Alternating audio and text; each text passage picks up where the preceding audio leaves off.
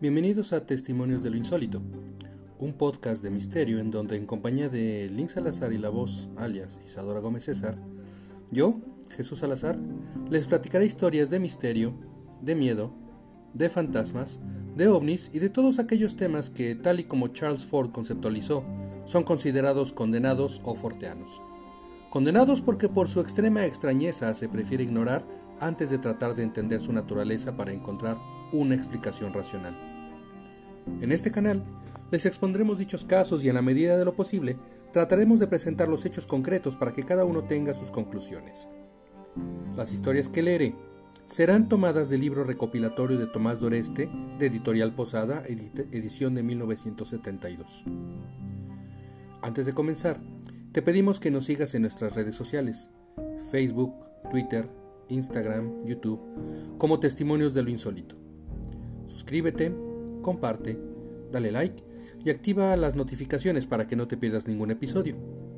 Así pues, sean bienvenidos a este su programa de misterio, Testimonios de lo insólito. La semana pasada terminamos con el capítulo dedicado a atentados al sentido común. Cada vez nos acercamos al final del libro y eh, dentro de las historias finales se encuentran estas que vamos a leer a continuación. ¿Qué tan sabios fueron los antiguos? Solo monumentos de piedra y un sinfín de estatuas comidas por el tiempo han llegado hasta nuestros días, de la obra de los egipcios, los incas, los chinos o los babilónicos. Esto es por lo menos lo que suelen contar los tratados de historia, cuando pretenden maravillarnos ante la paciencia mostrada por los antiguos para levantar obras tan monumentales como inútiles. Pero ahondemos un poco más en los restos que nos legó el pasado, y por poquito que los estudiemos, siquiera por encima, habrán de revelarnos inventos sorprendentes. Podemos negar que mucho antes de lo que llamamos simplemente historia, existían portentos realizados por seres humanos, poseedores de una técnica mucho más avanzada de lo que ahora creemos? Un reloj hallado en el mar. En la mañana de Pascua del año 1901, unos pescadores de esponjas de, del dodecaneso griego sacaron del mar, a escasa distancia de la isla de Antiquitira, cercana a Creta, una pieza parecida a un salmón de metal verduzco. Una vez limpia de corales e incrustaciones y examinada por los arqueólogos, mostró una asombrosa maquinaria interior compuesta de engranes, ruedas, ejes, tambores excéntricos, péndulos y agujas finamente trabajadas, todo perfectamente acomodado dentro de un estuche provisto de tres cuadrantes. No había duda. Aquel objeto era un reloj astronómico y así lo probaron los expertos. Estos fijaron su antigüedad en 50 a 80 años antes de nuestra era, más por las incrustaciones que por otra cosa, pero lo mismo hubieran podido asignarle unos 500 o 5000 años. El asombroso reloj funcionaba como cualquiera de los que conocemos en la actualidad y parecía haber sido construido por alguien que dominaba la técnica actual. Daba las posiciones del zodiaco, los movimientos de las mareas, las revoluciones de los planetas Mercurio, Júpiter, Marte y Saturno, además del año y el mes en curso y todas las divisiones del año. Nunca antes se había hallado un arqueólogo un mecanismo tan complejo y refinado. Y por tal circunstancia, por ser algo que iba más allá de la comprensión, procuró olvidarse el asunto. Y fue una lástima, porque de haber echado una ojeada a la historia de la relojería, se hubiera dado cuenta de que la humanidad tuvo que esperar hasta los famosos relojes en forma de huevo de Nuremberg para ver algo que pudiera acercarse al reloj de Antiquitera o al mejor reloj de pared construido por Henry de Vic en 1370, que se instaló en el Palacio de Justicia de París y que a pesar de dejar boquiabiertos a los parisienses, no le llegaba ni siquiera los talones a la maravilla hallada por unos pescadores de esponjas en las aguas del Dodecaneso.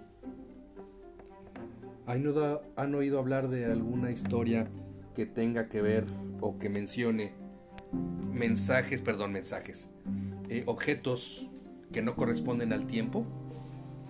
Al tiempo en el que fueron encontrados? No. Estos, estos objetos se, se llaman objetos fuera de tiempo. Son objetos que se encuentran pero que no corresponden con el tiempo en el que se han encontrado. se dice que se han encontrado relojes, que se han encontrado, por ejemplo, se dice que se encontró una vez una huella de una de un calzado, de algún tipo de calzado, este como como impresa en el barro, pero abajo de esta de esta huella se encontró la forma de un trilobite. Sabemos que los trilobites existieron millones de años antes de cualquier cosa que pudiera parecer un ser humano, mucho menos de uno que tuviera calzado. Y sin embargo, y sin embargo, existió o existe esta, esta, este testimonio. Y así hay muchos que de hecho vamos obviamente a tocar el tema de objetos fuera de su tiempo. ¿Ok? Como, a ver, puede ser una, ay, es que, ¿cómo se llaman? Unas cosas alargadas que, que cayeron en varios puntos. Ah, este, sí, tú dices los monolitos. ¿Es como eso? No, no, no, no, para nada. Los monolitos, ah, eh, de hecho, se ha, se ha comprobado que esos monolitos que aparecieron hace relativamente poco en diferentes lugares, eh, fueron hechos por, por, por este, fueron, fueron hechos por humanos y que de hecho fueron puestos ahí a propósito. Ah. Ajá. Todo parece indicar que fue como parte de una, este, de alguna especie de campaña de marketing, pero todavía no se, no se sabe exactamente cuál o cómo.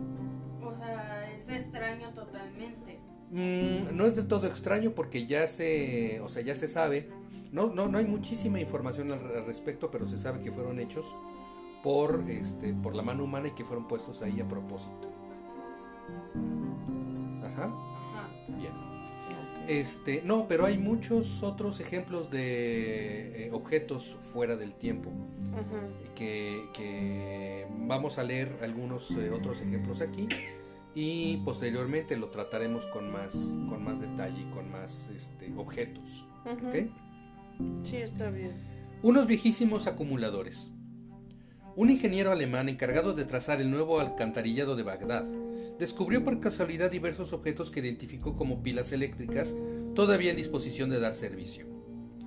Los empleados del museo que recibieron las piezas tomaron a broma las pretensiones del improvisado arqueólogo porque tal cosa era imposible. Ellos, que sabían más que nadie de la antigüedad de su país, podían afirmar que eran de, la, de los sasánidas de los siglos 2 al 6 de nuestra era y no tenían nada de pilas. Recordaron al ingeniero que las primeras pilas eléctricas databan del siglo XVIII y fueron inventadas por el italiano Alessandro Volta. Por eso se llama voltaje. Ah, de alto voltaje. Alto voltaje o bajo voltaje en honor a Alessandro Volta. Ah. Sin embargo, nuevas excavaciones realizadas poco tiempo después, unos kilómetros más al sur, demostraron el error de los técnicos del museo. Los, entre comillas, electricistas de Bagdad no habían inventado nada nuevo. Solo copiaron otros modelos de acumuladores fabricados unos 2000 años antes de nuestra era. Y objetos similares fueron hallados en Egipto y también en China. ¿No merece la pena meditar sobre ello? De hecho, de hecho, se dice que en las pirámides, adentro de las pirámides, en los jeroglíficos que se encuentran, eh, se alcanza a ver algo que parece muy vagamente un foco eléctrico. Es decir, tiene el perfil parecido a un foco, parece que adentro hay algunos filamentos y, se, el dibujo, el jeroglífico, parece indicar que eh, emite algún tipo de energía. No se sabe todavía qué es, pero se supone que existe este este jeroglífico que representaría un foco muy, muy antiguo. ¿A poco sí existen los focos antiguos? Eh, pues aparentemente sí. Qué loco. ¿Hacían radiografías los chinos, Links? Sí. ¿Sí? Sí, según yo sí. Ok. Yo no sé. El emperador Xin Shi, 259 a 210 a.C., tenía un espejo que, comillas, iluminaba los huesos del cuerpo. El tal espejo se hallaba en el Palacio Imperial de Xianyang, en el Shenxi, y los escritos de la época lo describen de la siguiente manera. Era un espejo rectangular, ancho de 1.22 metros y alto de 1.76, que relucía por ambos lados. Cuando un hombre se detenía ante él, su imagen aparecía invertida. Si alguien colocaba sus manos sobre el corazón, todos sus órganos interiores se volvían visibles. Aquel que tuviera una enfermedad oculta en el interior de su cuerpo podía reconocer el lugar afectado. Dos siglos y medio antes de Shi, un célebre médico de la India llamado Hibaka poseía una joya maravillosa, la cual tenía el poder de penetrar en el cuerpo, como los actuales rayos X. Un documento histórico afirma que cuando se colocaba un enfermo delante de él, se iluminaba su cuerpo como una lámpara ilumina los objetos de una casa, revelando la naturaleza de su enfermedad. ¿Dónde obtuvieron Shi y Hibaka esos conocimientos que se adelantaban en más de 2000 años a los de sus contemporáneos? Eh, Links, ¿recuerdas eh, quién inventó, quién descubrió más bien los rayos X, los que permiten hacer eh, radiografías? ¿No? Fue el, el alemán Wilhelm Röntgen. Y la primera radiografía que se conoce es la de la mano de su esposa. Y todo fue por accidente. No, no, no es que él hubiera descubierto los rayos este, o la energía que, permite que, está, que, en una placa fotográfica queden impresos eh, la materia opaca a través de, la cual pasan los, los rayos. Eh, sino que fue un, accidente. Su esposa puso eh, la mano eh, sobre esa placa. En ese momento, en ese momento Wilhelm Röntgen hizo accionar su, dispositivo y cuando siguió investigando se dio cuenta que apareció la mano, bueno, el esqueleto de la mano de su esposa en esa placa, en esa placa.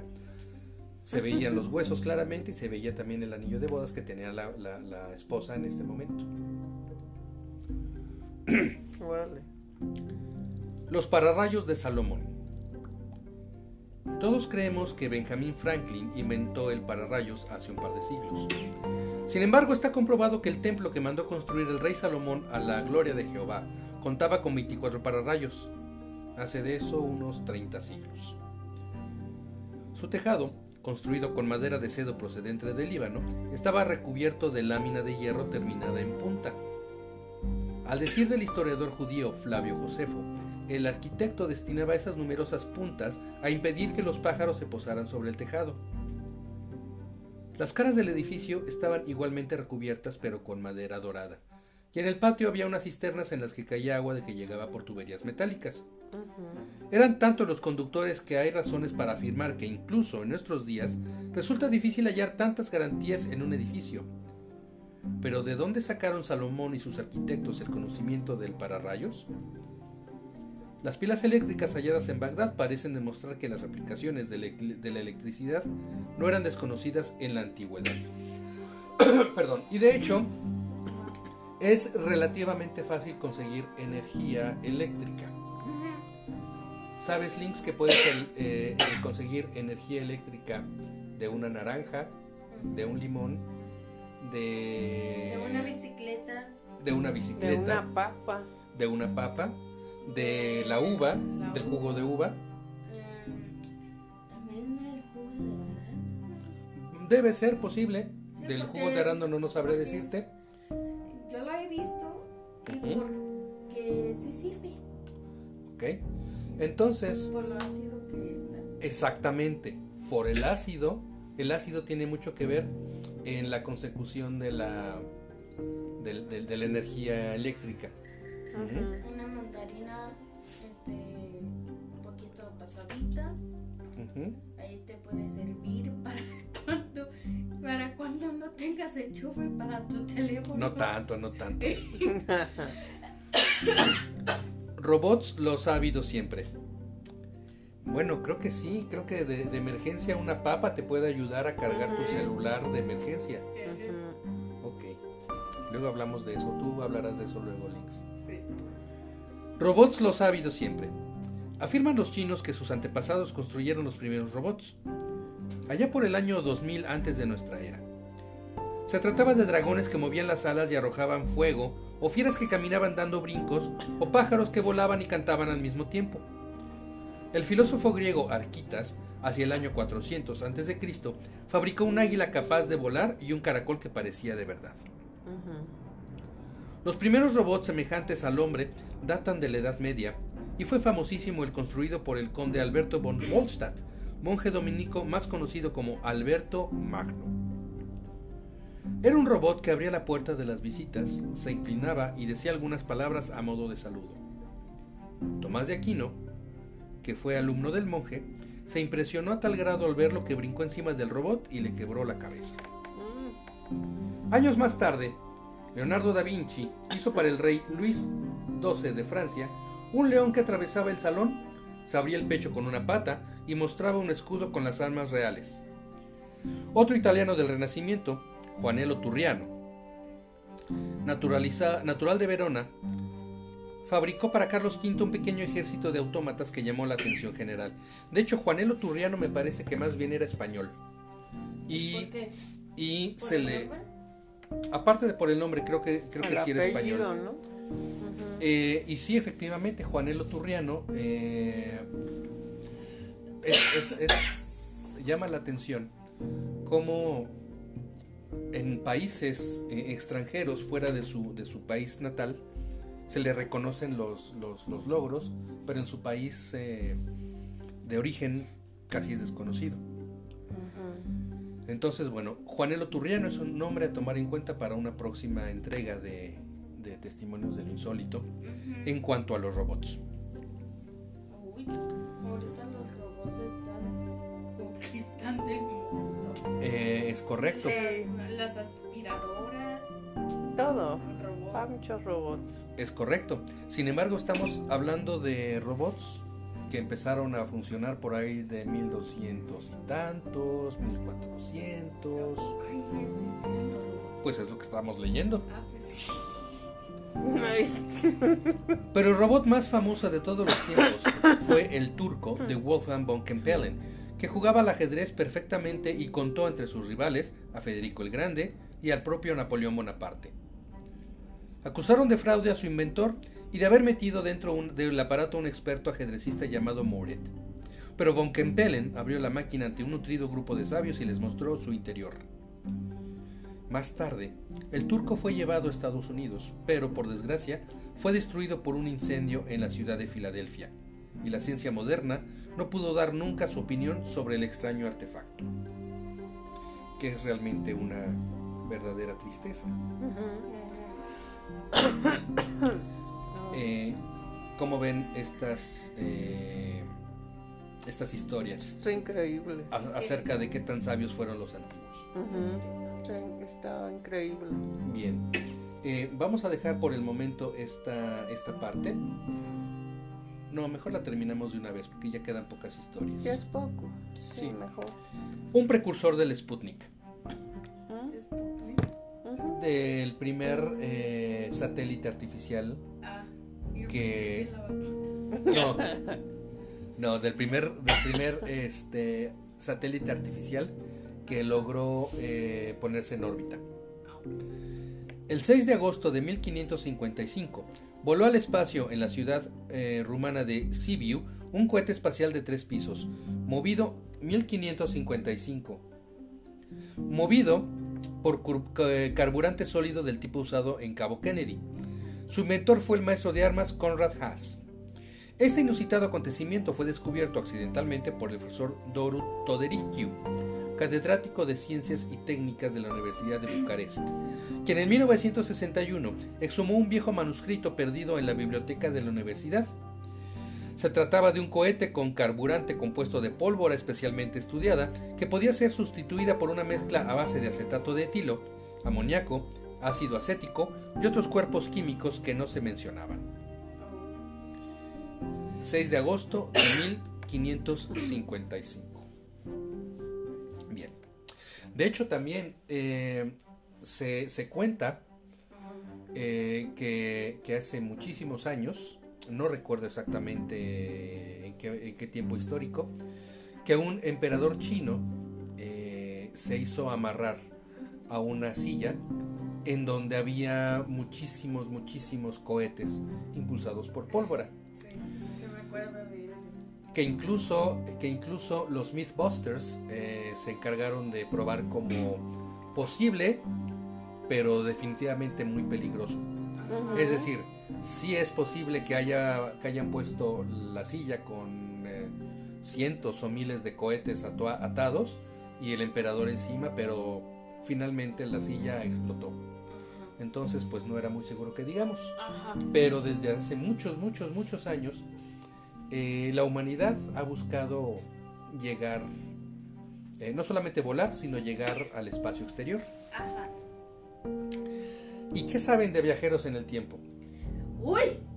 Hay muchas historias. Hay muchas historias de viajeros muchas en el tiempo. historias interesantes. A mí me encantaba la serie. Bueno, el, el- ¿Qué era un viajero en el tiempo? Sí, claro, se llamaba Quantum Leap. Estaba muy interesante. Todas esas historias, o todos, es más bien, esa serie, obviamente, eh, se inspiró en varios eventos eh, reales. Ujú. Ujú. Links, ¿tú recuerdas alguna historia de algún viajero en el tiempo? Sí, la del teléfono. ¿Cuál teléfono? La que apareció en 1900. No sé cuánto. 1950 algo así. Ajá. Con un teléfono. Hay, eh, con el iPhone. ¿Hay algún tipo de constancia documental, Sí. de, de constancia gráfica? No solamente una, son, son varios eh, fotos y- e incluso videos de, de gente que aparece en una... em, En una realidad. mm, no, no, en una, en una situación pública y social y que aparentemente está tomando un objeto de la ma- misma manera en que, no- no- eh, en que nosotros tomamos un celular actualmente como para tomar video o como para- para tomar fotos. Sí, pero en esa época no existía ningún teléfono. Exactamente. En esa época fue, fue como extraño encontrar un teléfono como touch. Exactamente. Eh, hay un fragmento de una película de Chaplin en el que se aprecia cómo una señora va caminando y aparentemente se lleva la mano a la, a la- a la oreja Ajá. Y lo de toma- hecho, esa estoy hablando. ah, y lo toma como si fuera un celular. Ajá, de- ¿eh? Hay, Ajá. ¿De hay, que tiene el iPhone? hay otro video, hay otro video en el que se ve en una pelea de Mike Tyson, me parece, se ve a una persona tomando un objeto rectangular y levantándolo como para querer tomar una Ajá, fotografía, también. como haríamos nosotros. Ajá. Y también se dice que en un documental de Parchís aparece una persona tomando video con un celular. Obviamente muchas de estas historias pueden ser fake. Sin embargo, se, se, Se dice que son reales. se dice que son reales. Y hay algunos ejemplos que suenan muy convincentes. Como por ejemplo el de John Titor. No sé cuál es. Bueno, qué bueno que no sepan porque lo vamos a tratar en un eh, eh, capítulo posterior. Como pueden darse cuenta, este libro, Testimonios del Insólito, narra muchas historias que están relacionadas de alguna manera con muchas otras historias que nos dan para leer, aprender, fantasear e inspirarnos. ¿Ok? Entonces, voy a hablar ahora de un viajero en el tiempo. Entre los amigos de Luis XIV, el Santo, rey de Francia, figuraba en primer lugar el judío Hechiel, hombre muy sabio que, entre otras cosas, inventó una lámpara que ardía con aceite y sin mecha. Cuando este individuo oprimía un clavo que había en la pared, de su laboratorio brincaba una chispa azulada. Si alguien tocaba sin su permiso la manija metálica de la puerta, se retorcía de dolor y lanzaba agudos gritos. Un día, los indignados ciudadanos decidieron castigar a aquel engendro diabólico. Se agarraron del brazo para darse ánimos y el más valiente llamó a la puerta. En ese instante, los asaltantes fueron lanzados unos sobre otros y sintieron que se los tragaba la tierra. ¿Fue ese Hechiel un viajero del tiempo confinado para siempre en nuestro mundo o logró descubrir los ocultos secretos de la ciencia antigua? Logró descubrir más bien porque es raro. Es muy raro. ¿Por qué no se oxida la columna? En Nueva Delhi, capital de la India, cerca de la llamada torre de Qutb Minar, se yergue desde hace más de 1500 años la famosa columna de hierro. Esta sorprendente mole metálica pesa 12 toneladas, tiene una altura de 8 metros y una circunferencia de unos 60 metros. Dice una vieja leyenda que quien se ponga de pie junto a la columna, apoye su espalda contra ella y logre tocar con las manos la parte opuesta verá realizado sus deseos. Pero al margen de esas propiedades milagrosas, entre comillas, posee otra sumamente interesante. El hierro con el cual se fabricó la columna jamás se oxida. Cualquier otro objeto del mismo metal ya se habría convertido en polvo después de tantos siglos. Los especialistas en metalurgia que estudiaron el metal llegaron a la conclusión de que por medio de un procedimiento desconocido, los antiguos supieron fabricar un hierro de tal pureza química que sus átomos al combinarse con el oxígeno forman una película protectora. ¿Cómo pudieron los hombres de esa época remota fundir un metal tan peculiar? ¿Cómo fabricaron una pieza tan enorme cuyo proceso de preparación exigiría en la actualidad gigantescas prensas hidráulicas y poderosísimos hornos? Debemos desechar la posibilidad de que la columna se hiciera con meteoritos, pues el hierro que compone estos tiene un 7% de impurezas, entre ellas níquel. Las leyendas de la India nos hablan de visitantes venidos de los cielos que enseñaron a los antiguos a formar el hierro. ¿Existe alguna relación entre la misteriosa columna de hierro perfecto y una posible pieza procedente de un navío estelar que debió ser fabricado en otros mundos con una técnica muy superior a la actual? Eso no lo sabemos. Y hablando de la India, eh, ¿conocen ustedes el Mahabharata? No. El Mahabharata es un libro muy antiguo de la India.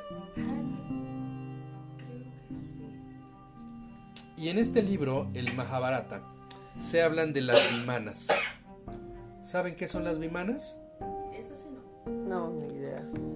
Los antiguos textos mayas, sumerios, asirios, egipcios e hindúes afirman que las estrellas están habitadas y que los dioses las abandonan a veces para visitar a los hombres. Viajan en navíos deslumbrantes, poseen armas terribles y prometen la inmortalidad. Por tal razón, no nos extraña que los pueblos antiguos situaran en el cielo la morada de sus dioses, y que dieran al esplendor de esos reyes la mayor importancia. Pero esto no lo explica todo. No explica, por ejemplo, cómo es posible que el cronista del Mahabharata, libro sagrado de la India, mencione un arma capaz de secar un país durante 12 años. ¿No valdría la pena considerar con atención ese texto más voluminoso y más antiguo que la Biblia? Otro famoso libro, el Ramayana, relata que las vimanas o máquinas voladoras movidas por Mercurio volaban muy alto y provocaban considerables desplazamientos de aire. Eran capaces de franquear enormes distancias. Pero leamos algunos pasajes del texto que en 1891 fue traducido por primera vez a un idioma occidental. Y cito. Por orden de Rama, el maravilloso vehículo hizo un ruido espantoso al ascender hasta lo alto de una nube. Otro interesante pasaje del Mahabharata dice lo siguiente. Bhima cabalgó sobre su Vimana. Era como un espléndido rayo de luz que poseía el brillo del sol y la sonoridad del trueno. La imaginación no se alimenta de la nada. ¿Cómo pudo el cronista describir un aparato semejante a un cohete más que viéndolo con toda claridad ante sí? Otro texto indio, el Samsab Takavath, hace una diferenciación entre los aparatos que vuelan y los que no vuelan. El ya citado libro del Mahabharata relata a su vez la historia de la Runti, que recibió la visita del sol y, de y a resultas de esta visita trajo al mundo un hijo de gran belleza. ¿No le suena parecida, conocida esta historia? Arturo. ¿A, a quién? Arturo. La joven Runti que recibió la visita del sol y a resultas de esta visita trajo al mundo un hijo de gran belleza. ¿No? La Virgen María, Jesús, Ah. Ah. una palomita, ¿no? Ajá. Sí, ¿Cómo? la, la Virgen María. Como Kunti no estaba casada, decidió dejarlo dentro de una canasta que echó al río. Mm, Ah. No, ya no. Moisés. Adirata, de la cesta de los Suta, recogió la canasta y educó al niño. ¿No resulta sorprendente la semejanza de esta historia con la de Moisés? Sí. Ok. Demasiado. Demasiado. Bueno, esta es eh, la, la última historia de la sección o del capítulo dedicado a qué tan sabios fueron los antiguos. Como podemos ver, no solamente los antiguos nos hablan de algún tipo de tecnología que nosotros desconocíamos que existía en esos tiempos, sino de viajeros en el tiempo o de curiosas coincidencias entre las historias originarias de diferentes eh, de diferentes eh, civilizaciones Ajá. y estas historias originarias de diferentes civilizaciones en diferentes tiempos son por decirlo menos curiosamente semejantes Ajá.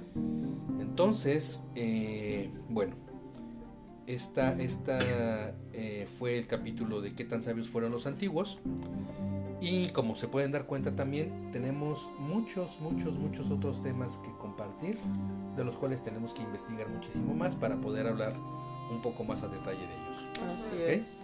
Pero bueno, Muy bien. muchas gracias por su, por su participación, Links. Vos, muchas gracias. Gracias. Eh, Links, ¿nos puedes eh, y nos quieres indicar tus redes sociales donde te podemos encontrar si queremos saber un poco más de, tu, de tus cosas? Sí, me pueden buscar en Facebook como Lin Salazar y en Instagram igual, como Lin Salazar. Muy bien, muchas gracias. ¿Vos? Sí, estoy como Is en Facebook y también es Shibum Nail Fashion, también en Facebook. Ok, muchísimas gracias vos. Y pues a mí no me resta más que agradecerles su tiempo, ese valioso tiempo que nos eh, conceden al escucharnos, eh, ese, ese ratito que nos regalan, que es valiosísimo para ustedes y para nosotros, porque es algo que, que nunca va a regresar.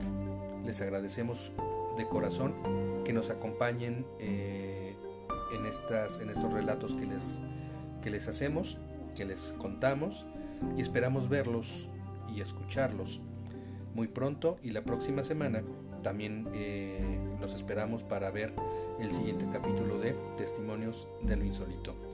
Muchas gracias y hasta luego. Adiós.